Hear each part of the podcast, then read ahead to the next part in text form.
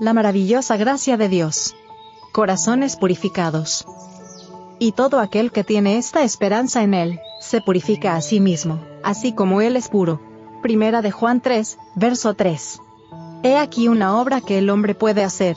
Debe mirarse en el espejo, la santa ley de Dios, descubrir los defectos de su carácter moral y abandonar sus pecados, lavando la vestidura de su carácter en la sangre del Cordero, la envidia, el orgullo, la malicia, el engaño, la contienda y el crimen serán limpiados del corazón que recibe el amor de Cristo, y que alberga la esperanza de ser transformado a su semejanza cuando lo vea tal como Él es.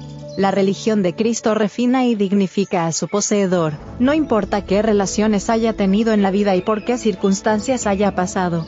Los hombres que llegan a ser cristianos poseedores de gran luz se levantan por encima del nivel de sus caracteres antiguos hasta alcanzar una mayor fortaleza mental y moral. Los que han caído en el pecado y el crimen y han sido degradados por ellos, gracias a los méritos del Salvador pueden ser exaltados a una posición muy poco menor que la de los ángeles.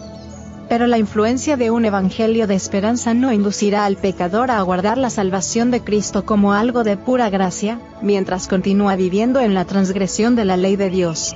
Cuando la luz de la verdad resplandece en su mente, y comprende en forma plena los requerimientos de Dios y vislumbra la amplitud de su transgresión, reformará sus caminos, llegará a leal a Dios por medio de la fortaleza obtenida de su Salvador, y vivirá una vida nueva y más pura.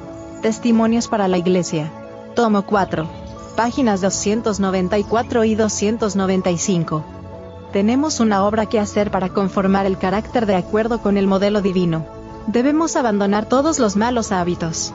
El impuro debe llegar a ser puro de corazón, el hombre egoísta debe dejar de lado su egoísmo, el orgulloso debe liberarse de su orgullo, el autosuficiente debe vencer su confianza propia, y comprender que no es nada sin Cristo.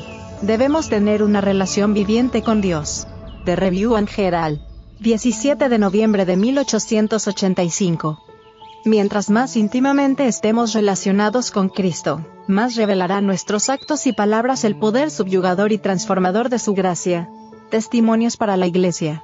Tomo 4. Página 626.